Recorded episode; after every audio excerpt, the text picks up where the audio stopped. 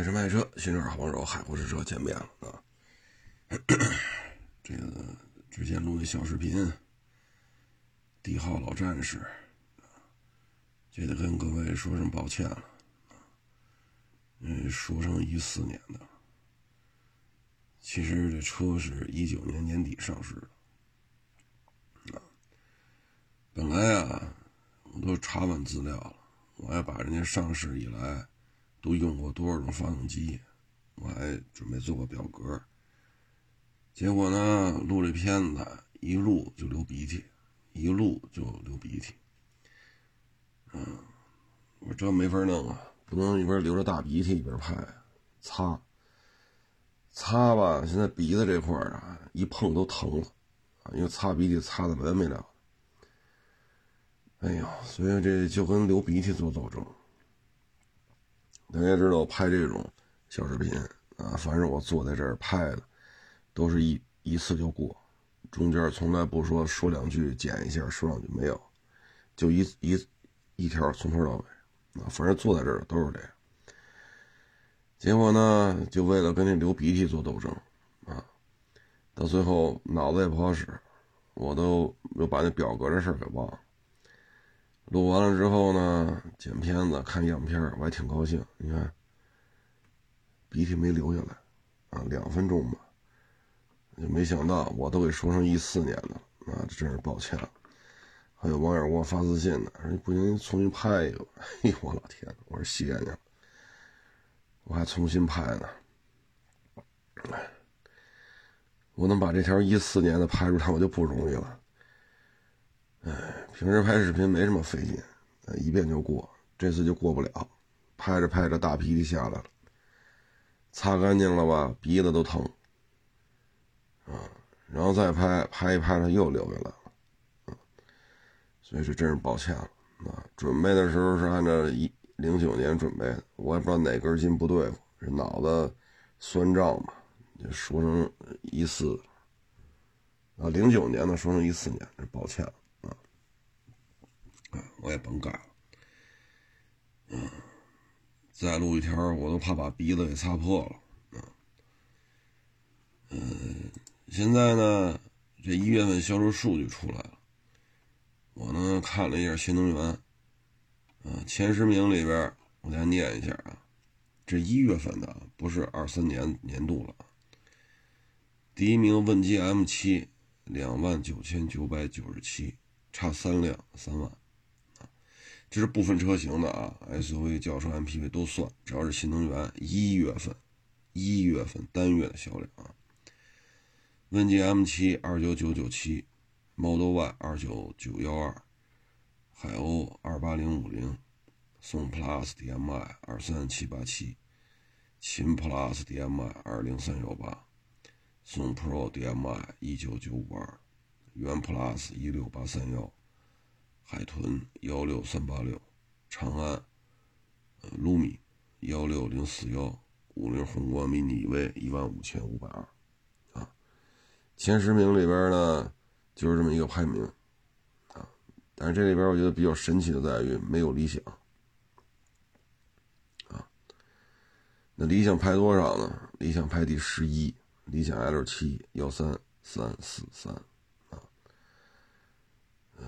所以现在这个二三年跟二四年，这新能源汽车市场就有点儿嗯不一样的味道了啊。首先呢，一月份先说是比亚迪，比亚迪呢一月份就卖了二十万啊，二二十二十万二十万辆啊，唉，所以这个销量呢有点低。为什么呢？因为他之前评估的是四百五十万，啊，但一月份只卖了二十万，那也说还有十一个月，四百三十万。那二月份呢，都放假，对吧？像我这好不容易放假了，又发烧又感冒，那他等于这二月份销量也高不了，啊，那也就是说呢，咱还按二十万算，二月份啊，那等于。三月份开始还有十个月，四百一十万的任务，那也就是比亚迪接下来从三月份开始，每个月的平均销量都得在四十小几万，否则的话四百五十万完不成。这对比亚迪压力会很大啊。嗯，至于理想这个，我不知道他现在发不发什么周排名、月排名，哎，无所谓吧。反正造车新势力，理想算是唯一一个盈利的啊。嗯。这一点还是得得肯定啊，得肯定他这方面他盈利了啊，这就是一个巨大的成功啊。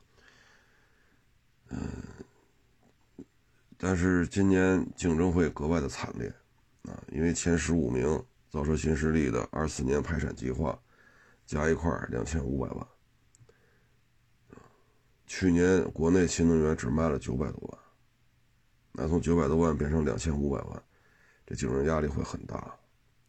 而且那动力电池价格下调的厉害，啊，一百度电池，如果年采购量六万、八万、十二万，就是十二万块动力电池啊，那现在价格就四五六万，啊，一块价格就四万多、五万多、六万多，所以今年呢，价格战是必然的，啊，因为从九百多万的年销量变成两千五百万，各位，这两千五百万仅仅是前十五名。那十五名以后的呢？啊，这新能源今年这个会有比较大的一个变化，那我们就拭目以待吧。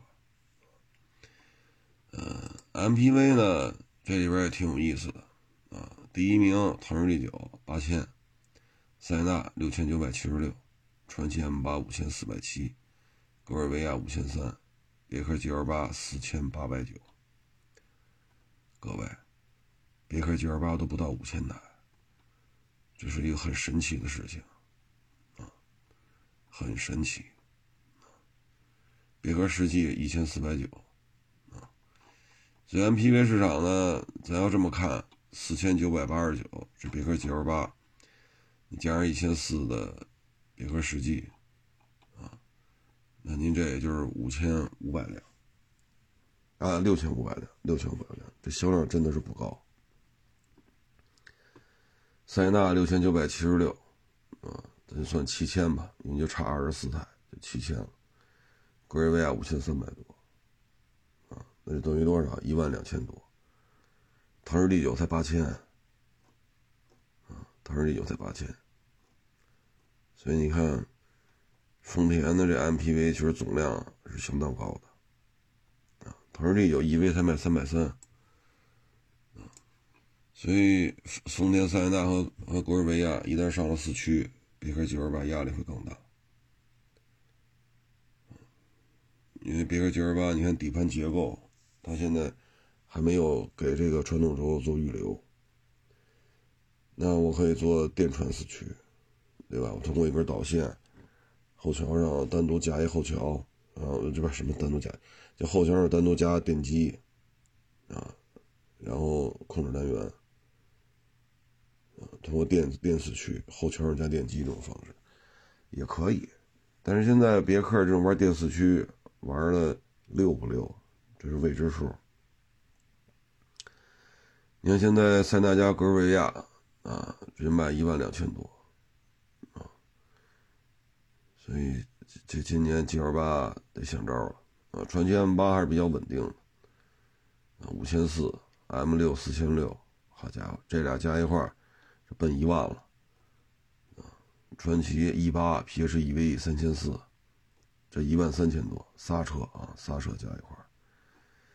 所以自主品牌，腾势 D 九呢，现在主要的问题就是，腾势品牌现在只有 D 九卖的好，其他的都不行，啊，所以腾势 D 九只有这么一个车，其他的卖不动怎么办？再一个纯电版不认啊。都是 DMI 的啊，那接下来呢？腾势 D 九就要面对传奇系列，M 六、M 八、E 八，面对牛头系列塞纳、格尔维亚，面对 GL 八加别克世纪，腾势 D 九必须出一个姊妹车型啊，彼此分担一下。你比如你三十四万九千八，你能不能把这车做短一点啊？你出个二十八万多的，二十七万多的，那就像理想 L 七、L 八、L 九，就是一个底盘，人出仨车，你腾势 D 九能不能在这动力系统机上出一个相对便宜点的？啊，二十六七万的，否则的话，腾势 D 九这个压力比较大啊。别克 GL 八呢，我觉得可能是什么特殊情况吧，比如停产呀、什么生产线检修之类的。G L 八不至于一下子就成这样啊！但这里边值得关注的就是传奇系列非常的稳健，M 八五千四百七，M 六四千六，这俩加起来一万，然后传奇 E 八 P H E V 三千四，等于传奇这仨一万三千多，塞纳加格尔维亚一万两千多，这都不是山茬啊！你要按排名，那塞纳也好，传奇也好，它不是冠军。但人家卖的可不少，啊！你要看排名，腾势 D 九是冠军，啊，所以这个竞争压力会很大。我相信今年 MPV 会越打越热，啊，嗯，SUV 呢，嗯，CS 七五卖了四万，厉害！问界 M 七两万九千九百九十七啊，因为咱这是大排名啊，新能源也算里边。Model Y 两万九，CRV 两万六，宋 Plus DM-i 两万三，星越 L 两万三，哈弗 H 六只有两万二，啊，我们能看出来哈弗 H 六掉的非常的快，它一月份只卖两万二，CS 七五 Plus 卖了四万，你说这咋整？对吧？你说宋 Plus DM-i 是问界 M 七，你那是新能源这那，Model Y 纯电的。CRV 合资，那 CS 七五 Plus 这不是合资的，这也不是新能源，这也不是纯电的，人家卖四万零四百九十六，哈弗 H 六卖两万两千八百四十六，接近于腰斩！而且哈弗六排第七，第六是星越 L，人卖两万三，再卖两万二啊！所以长城这款车得想想辙了。这调的有点有点过，啊，有点过。哎呀，这现在录时间啊，是二零二四年二月十一号的早上两点半。为什么这会儿录节目啊？因为流鼻涕睡不着，啊，流鼻涕睡不着，起来呢洗把脸，也不敢拿纸擦了，因为这流鼻涕流的太多了，擦的这皮肤都疼了。然后。我看还行，脑袋还清醒点啊，不像酸胀酸胀的那种，就像拍那个《帝豪老战士》那会儿似的，那酸胀啊。现在稍稍微清醒一点，赶紧录点什么啊，要不然也大假期的，大家好多人都问，说保重身体啊，但是还想听啊。所以咱们，呃，条件允许呢，就说两句，啊，嗯，还有一个呢，就是，啊对，有那个，嗯，就港口啊，就跟二手市场特别像，很多人呢，可能春节就回家了，再也不回来了。二手市场是这样，平行进口车也是这样，因为买卖越来越难做了。嗯，这种亏损额度是超乎想象的。你像有的车行大三百辆车，去年三月份就这一个月啊，那车客单价不高啊，比如说一三一五的 A 八大 S 啊，啊一七一八的 A 六八八五啊，啊或者说不算太老的凯美瑞雅阁啊 GL 八呀，就是客单价二三十万啊，就这个。客单价十几万、二十来万，三百辆车，三月份这一个月百八十万没了，啥也没干，就赔这么多。港口也是这样，啊，因为几乎都是做杠杆进来的。现在二三年这一年，很多人把陆巡卖完了，就一夜回到解放前。啊你再让他来干了，他连本钱都没有了，啊，说有些觉得自己卖的挺好的，你看我这小视频拍的多好啊，我卖平行进口车，我应该不做中介，不做黄牛，我要做老板。好家伙，春节前又开始做杠杆，去海外抓车去，哎，去吧。二四年啊，百年之未有大变局，二四年将会体现的淋漓尽致。国际贸易会受到影响的。首先，汇率就是个问题。现在股市其实就是金融战争，金融战争，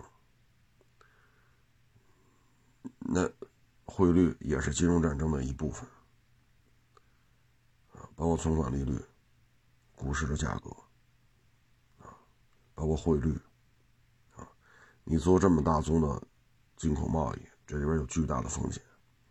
你过去是做拼缝做黄牛，对吧？你看我做挺好的，我觉着大本家都是傻叉，得我来，那您来吧。这辈子这个世界上最怕的就是这种人。你没干这个，你认为？对吧？人家真金白银做杠杆，从海外抓车的都是傻叉，那你来吧，你只要一来就出事儿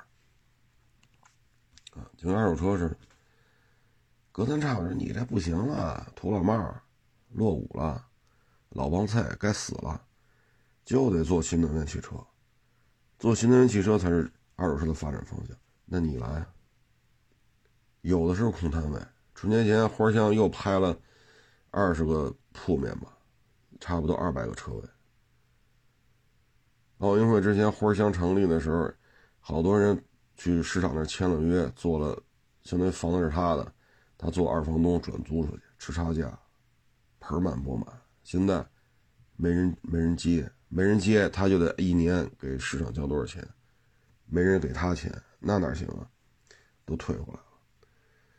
那您来吧。我这节目里最近一直在说，九百多万，两千五百万，动力电这是一百度的价格，一百度的动力电池，如果年采购量六万、十二万，啊，八万，年采购量这么多，那它零售价格就是你采购的价格就四五六万了，所以二四年会出现巨大的变化，还要投入身家性命去收纯电车，那你就玩呗。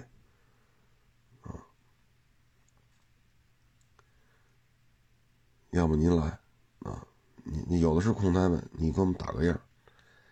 所以一旦你从中介、黄牛、拼缝变为亲自下场、真金白银的做杠杆，那可能，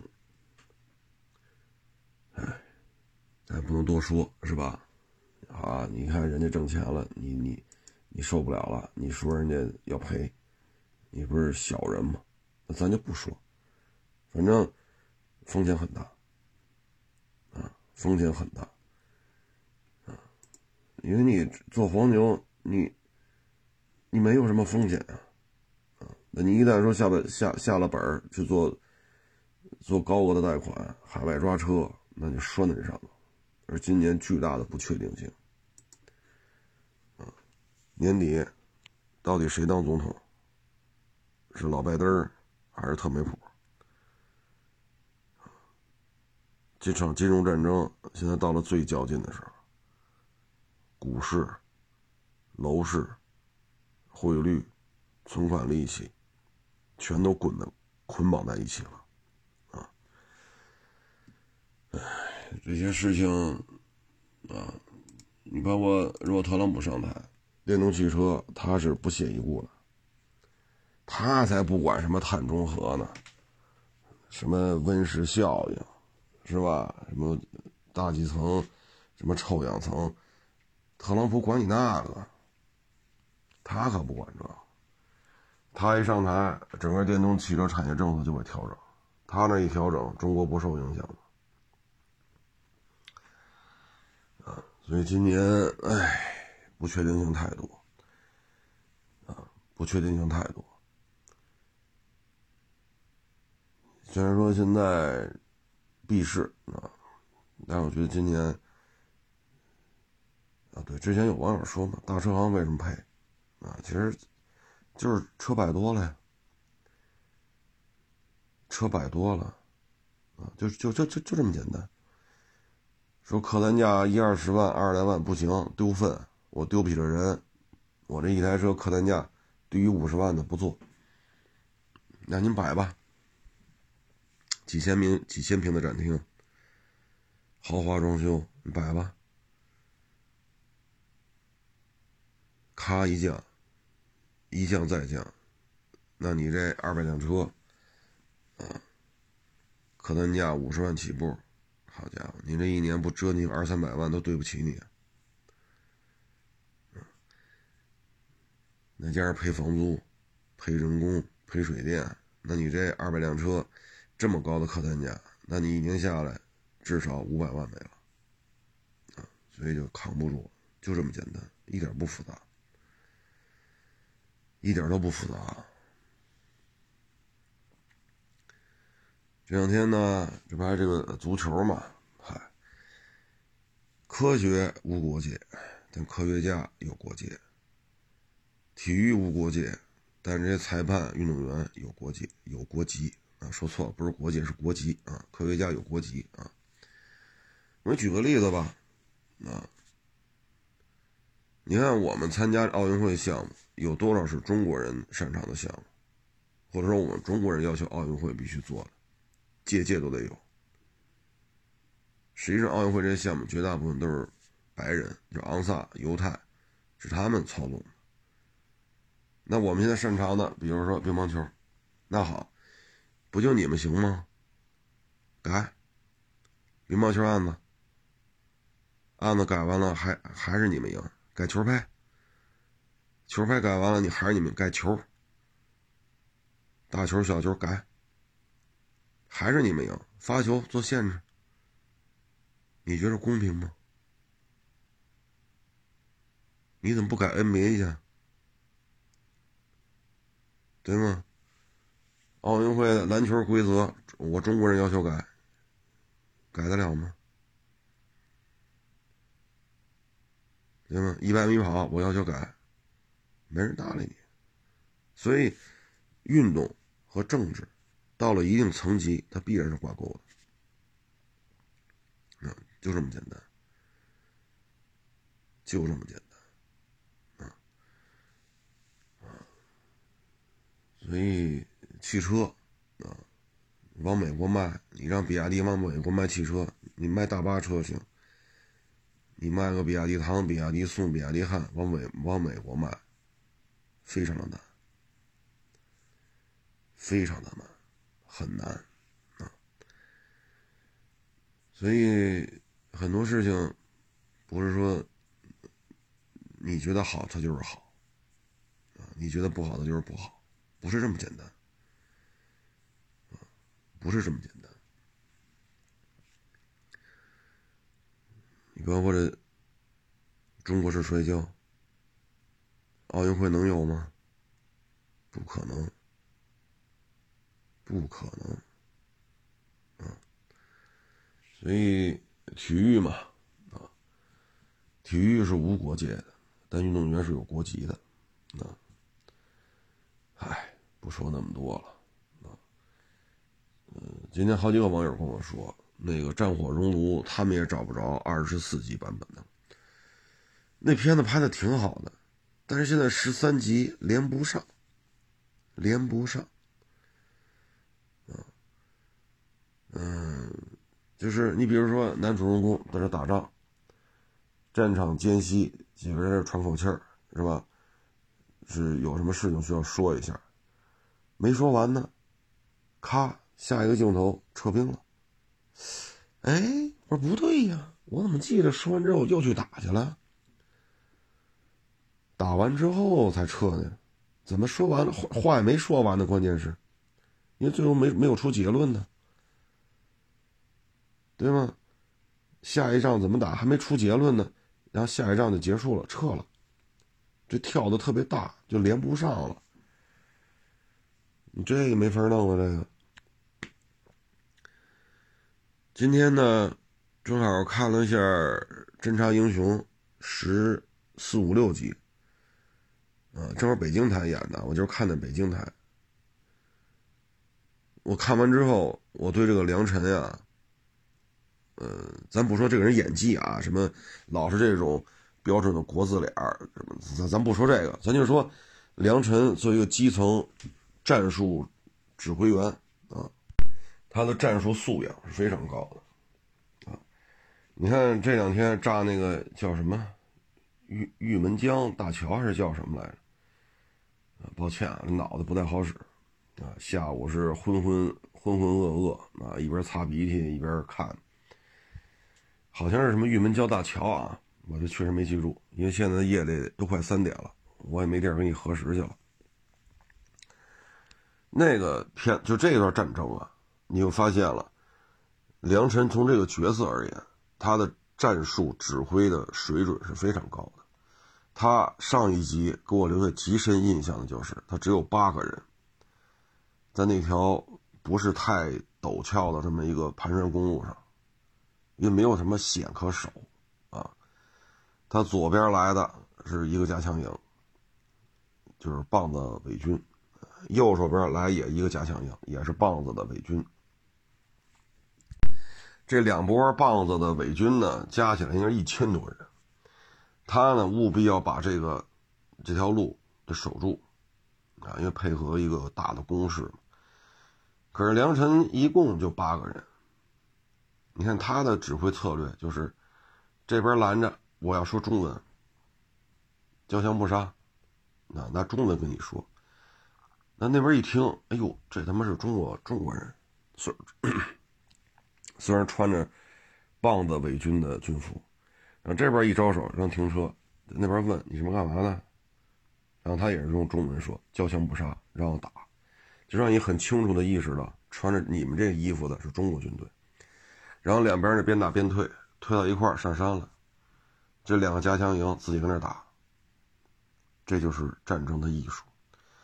按理说接下来八个人就都上山吧，也就百百十来米高。坡度大概三十度、二十多度，其实没有险可守。八个人，一千多人，这坡度也不大，山也不高，而且对方有迫击炮，你这八个人怎么活下来？我当时反应就是要完。结果呢，山底下留俩人捣乱，把重机枪抢过来啊，然后对方要求停火，进行口令对一下口令的时候。把人给我杀了，让两边永远不对口令，不去核实。后来实在觉得不对劲了，哎，好，上山了。那俩人把机枪扛山上去了，但是他又派出俩人，又跑山底下去了。说他们只要进攻，我们击退他，他能半发雷什么的。我击退他，他肯定要弄迫击炮，知道我们位置了。撤下之后，迫击炮进行炮火覆盖。你们这两个人在山下把那迫击炮阵地给我打了。你发现没有？一共就八个人，对付两个加强营，棒子伪军，这棒子伪军加起来一千多人，这八个人居然始终不在一块儿，老是六个在山上，两个在山下。要咱们看，哎呦我去，哥几个，咱就八条人命，今儿就死在这儿得了，啊，咱今儿就当烈士吧。你看人家这种情况，这是指挥班组。班组级别的战斗，就是非常有智慧的。那今天这个玉玉玉门江是什么玩意儿来着？就这个桥，他指挥的战术战役的规模是连一级的。你看梁晨指挥起来，对于火力压制啊、立体进攻、交叉封锁啊、围点打援也好，做的非常非常的娴熟。啊，你看这个战场指挥艺术，我看完了。昨天带八个人跟两个棒子加强营对着干，啊，当然最后也是扛不住了啊，一多半都受伤了。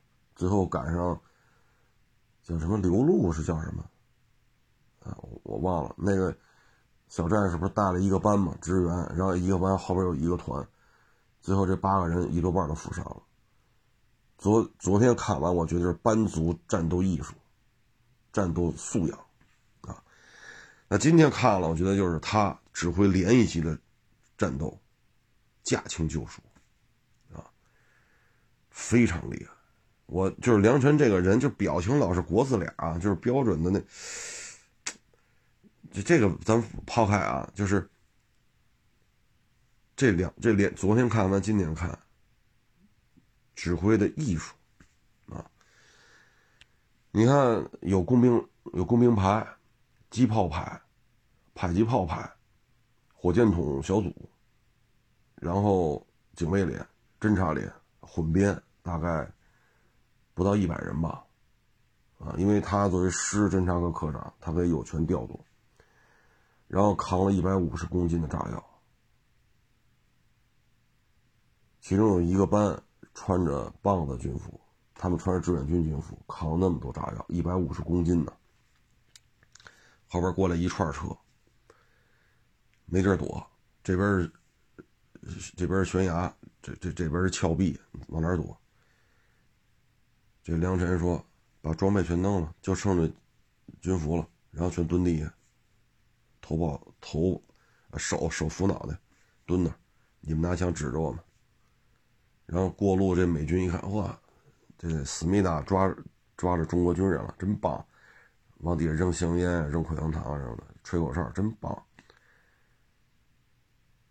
第一次跟他出来执行任务的这些小兵吓坏了。他说：“咱就那自己俘虏自己，没事，他们看不出来。”梁晨自己也蹲那儿，双手抱头蹲那儿。他们一看，以为思密达军队俘虏了一帮中国中国军人。哎，这个就躲过去了。接下来发现一个未知的，突然发现一个大的油料补给库，留下迫击炮，迫击炮留下一部分，啊，然后那边总攻一打响，他们需要炮弹，需要燃料，需要给养，只要总攻一打起来，你们就用你们的迫击炮把这给我炸了。总攻号角不吹响，不开始打，你们这不动，就藏在身后的，因为迫击炮嘛，不用说到跟前来。藏好，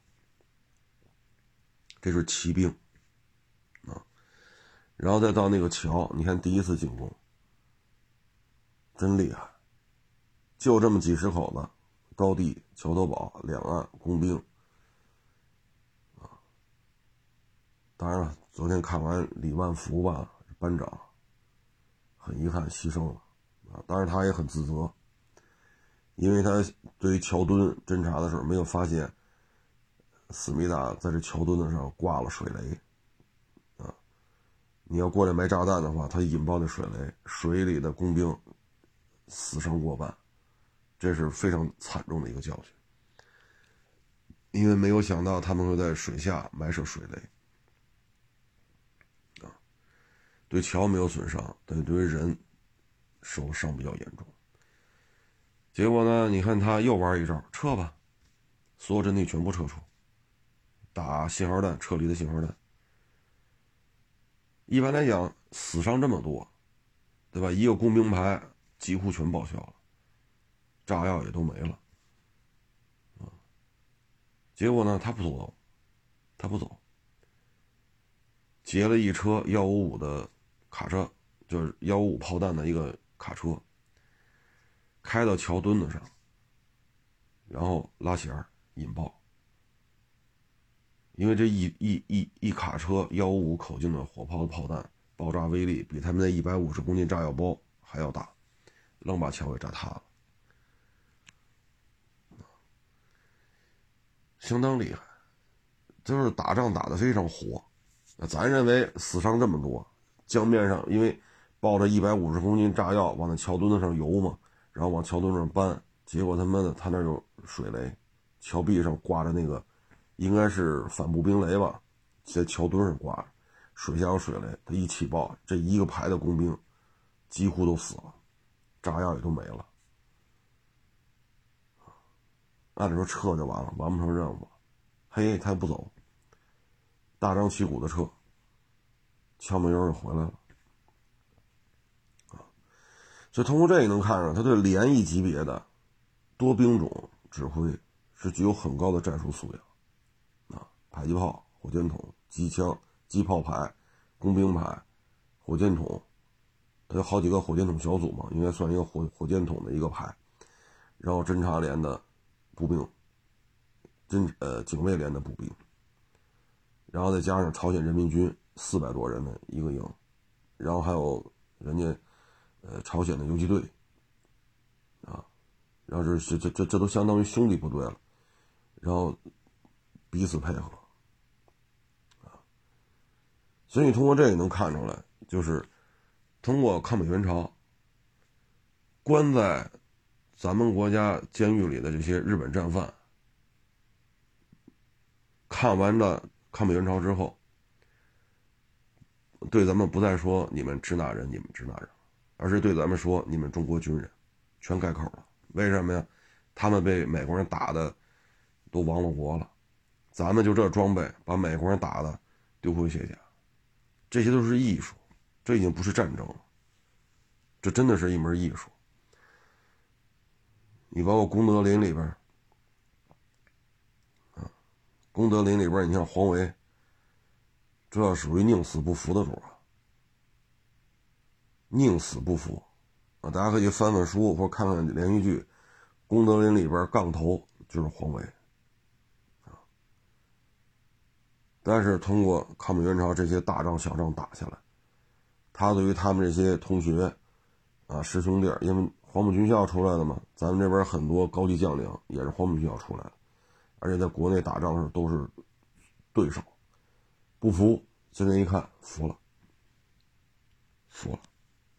啊，这就是战斗、战争的素养啊！所以你看抗美援朝啊，我们装备不行，人家美国人什么装备？抗美援朝就是直升机了，空地一体啊！你这人家那会儿包括补给，补给到什么程度？A 口粮、B 口粮、C 口粮，巧克力。咖啡，呃，牛肉汤，热乎的送到你送到你跟前来，厉害吗？咱们战士吃什么？炒面，噎的都咽不下去。人家吃的是什么？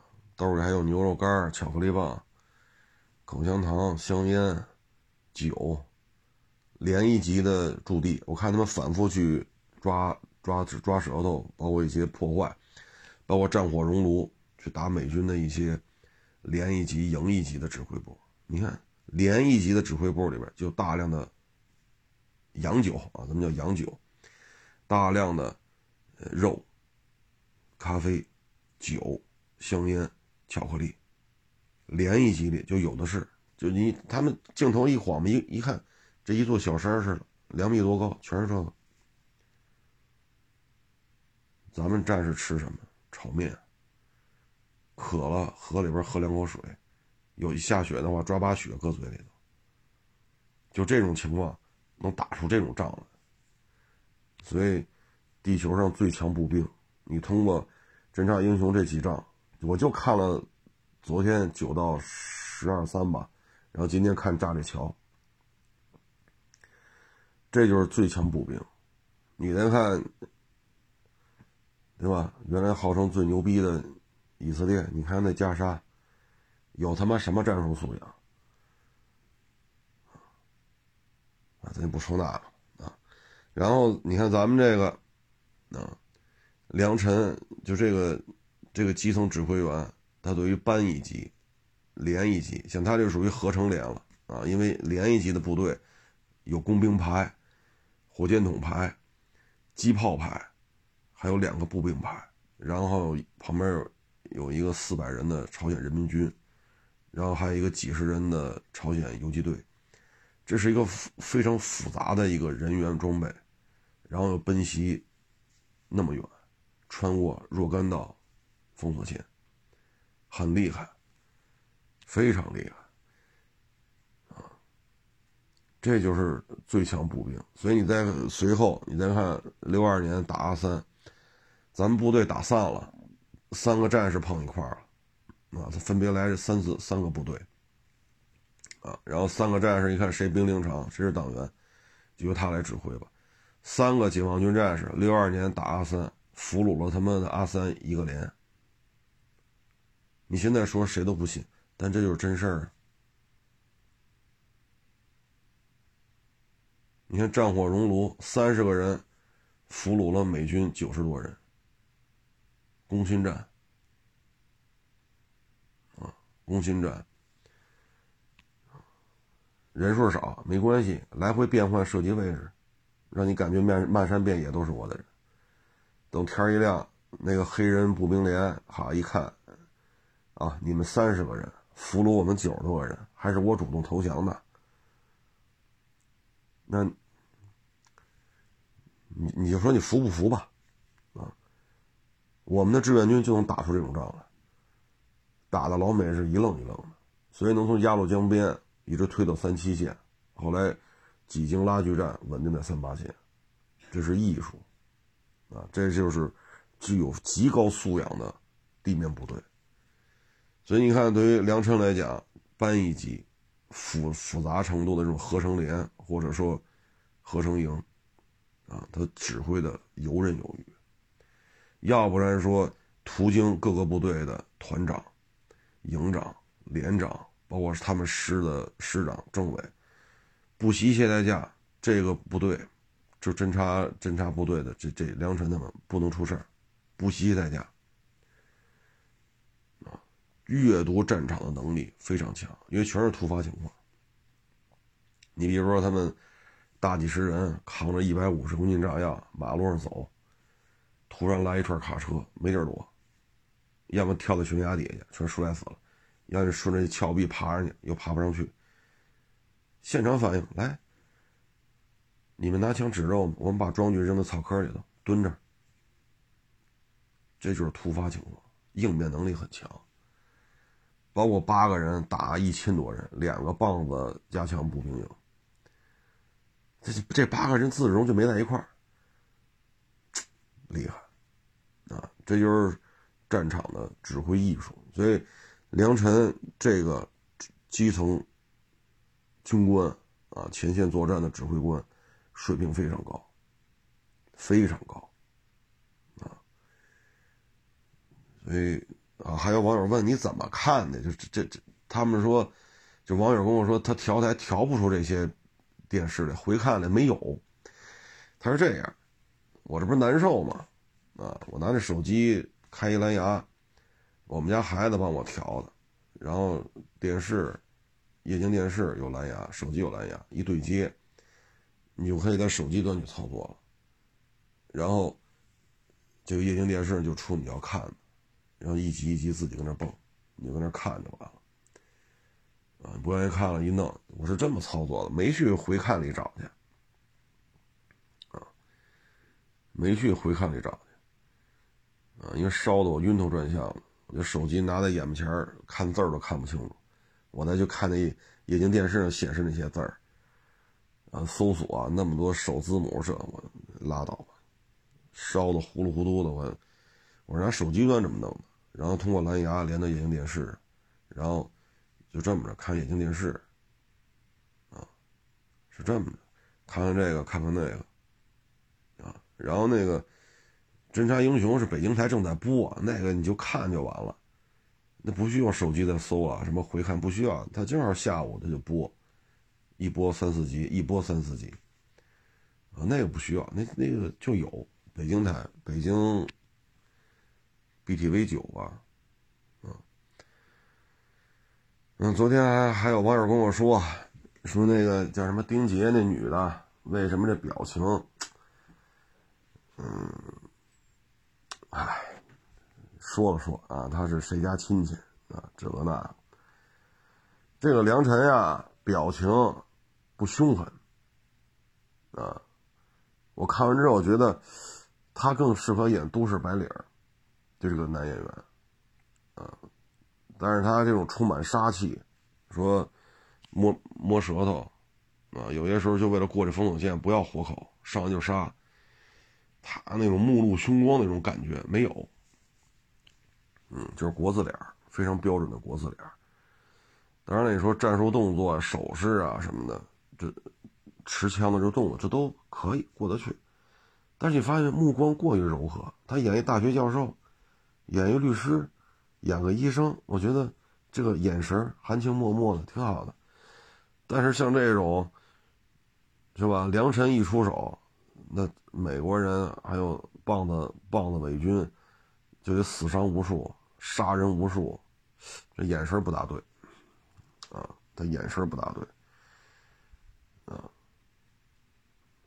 这个我看了一些七九年对越反击战的时候，你看咱们那些英雄，你看那个眼神，大家可以查查，咱对越反击战的时候，有一个战士没原因，后来因为监听越军的电报破译，越军说这儿来了一个中国的狙击手，这一名狙击手。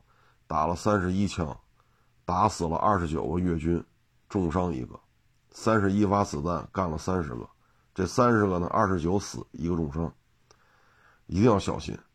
咱这边一破译，哎呦，这是谁干的呀？这厉害呀！三十一发子弹干了三十个，然后二十九死一伤，那还是重伤，这么着把那战士找来了。你看那战士那眼神儿啊，所以我觉得梁晨这个就这个历史战绩来讲，非常棒，这就是最强步兵，这是最强步兵，打的你是心服口服。但这演员我觉得，嗯，过于温和了啊，演个律师，演个老师，演个高级白领什么的，演个医生，我觉得挺好的啊，嗯。至于这女的，那个网友一跟我说：“哎呦，我去，我这这，哎，反正差点意思啊！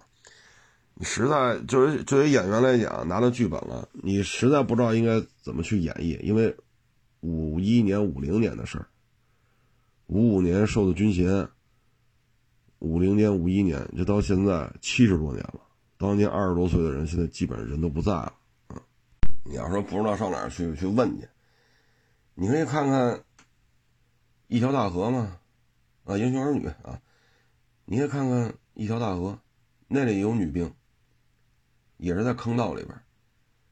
那会儿是打完美美国鬼子没几天，就在那儿拍的。你可以看看那里边的女兵，她的表情是什么？死了这么多战友。一个苹果好不容易送到坑道里边，转了一圈，这么多伤员，大家喝不上水，最后让伤员吃，这么多伤员，最后转了整个坑道转回来，还剩半拉，都舍不得吃。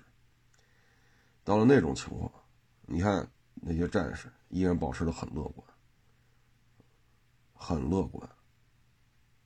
我们的上甘岭战役，这是载入史册的。我们并没有出现说抑郁、精神崩溃啊，是。但是你看他演的这怎么老这种？再一个，这个女的战士前两集文工团回来，那个警卫排不是被梁晨调走了吗？导致文工团被抓了。你看其他的女演员，就是女的文那个文艺兵，那个表情的变化。被抓了之后恐慌，非常害怕。因为突然间来了几十个美国人和棒子伪军，那他们也也没有枪。你看那几个女的非常恐慌，然后就是据理力争跟你做斗争，你让我走我就不走，最后拿刀拉那男的，一刀一刀拉，你们不走我就捅死他。最后那种悲愤的表情，你看那几个女演员演的都挺好的，包括说这个文文文杰吧，这个女的。说借着上厕所的时候跑跑，让其他女兵帮她。他一跑，那那两个看守过来了，这几个女兵就就就抓着这几个抓着俩哨兵不让跑。包括后来梁晨又带着部队把他们给解救了。这几个女兵一看他们，喜极而泣，啊，说终于把我们救回来了。那那那几个女战士搁那哭，你看人表情非常丰富的。你一看这这个表情是对的，那小女孩嘛，吹拉弹唱上战场，吓坏了。嗯，不像梁晨这帮人，天天杀人、杀杀美国人、杀棒子伪军。所以你看他的表情是符合这个剧情的。那这个这个我不知道怎么回事结果那网友一跟我说：“哦，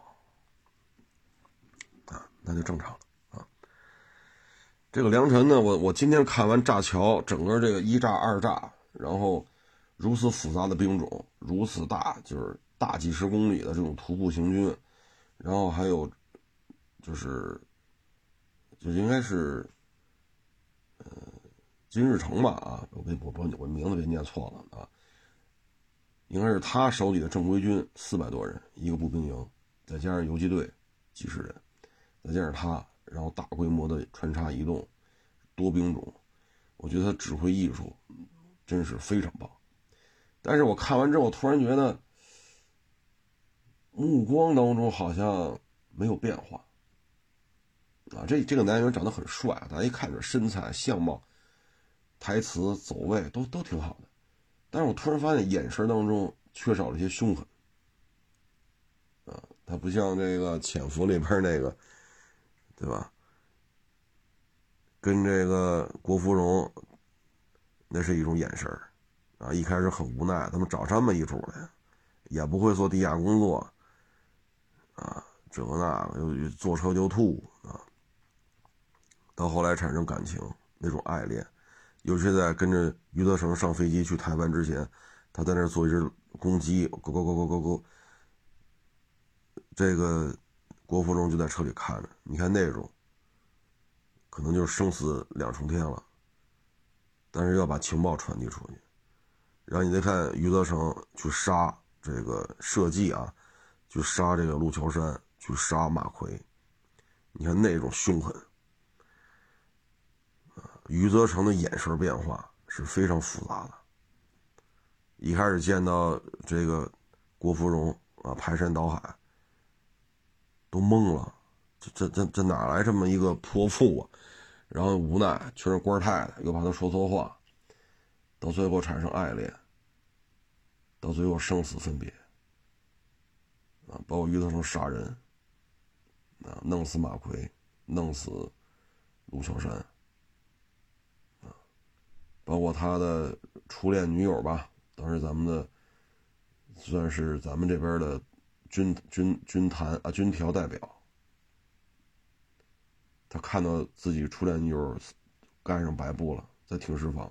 你看余则成的眼神变化，包括他弄的李涯，一个大嘴巴抽李涯，你看那种凶狠。余则成这个角色的眼神非常非常的丰富，眼神很饱满。但是你看梁晨在这部片子当中，他杀的人可比余则成多多了。但是你看，始终是一个眼神他这个眼神就是出现在律师楼，OK；出现在医院，OK；出现在学校，OK；出现在世界五百强的一个外企，北京、上海、深圳的一个什么办公场所、高级写字楼，OK。他很 OK，但是到这儿 缺少余则成那种，上一秒跟你含情脉脉，下一秒刀就掏出来了，目露凶光。他这个眼神缺乏这种变化，啊，但是就这个战术素养，我觉得通过抗美援朝吧，啊，让世界为之一振，因为当时打的是所谓的联合国军，挨打的不是说就棒子美军和大老美，啊，土耳其被咱们打的也是哭爹喊妈的。啊，可以说联合国军都被中国的志愿军给修理过，他们知道什么叫地表最强步兵，所以这部片子呢，我看完之后，我觉得就是女女女主角这个表情、这个眼神拿捏的不对，啊，男主人公呢哪都挺好的，啊哪都挺好的，就是缺少一种那种目露凶光，啊。可能就就就这方面稍微差一点，因为我今天看，包括留下一个迫击炮，就迫击炮这个应该算一个排吧，留下一半等着炸这个补给仓库，然后他们二炸这座桥，然后去炸工程兵，我觉得这这战术大师啊，但是目光里差一点。郑晓龙呢，这个导演水平也是比较高的啊，他拍的很多作品也都是不错。嗯，老片子那那就多了，《编辑部的故事》，《北京人在纽约》。啊，他拍了很多不错不错的片子，啊，贫嘴张大民的幸福生活，啊，《红高粱》《甄嬛传》，芈那是念《芈月传》吧？啊，《金婚》，《功勋》，啊，这都是他拍的。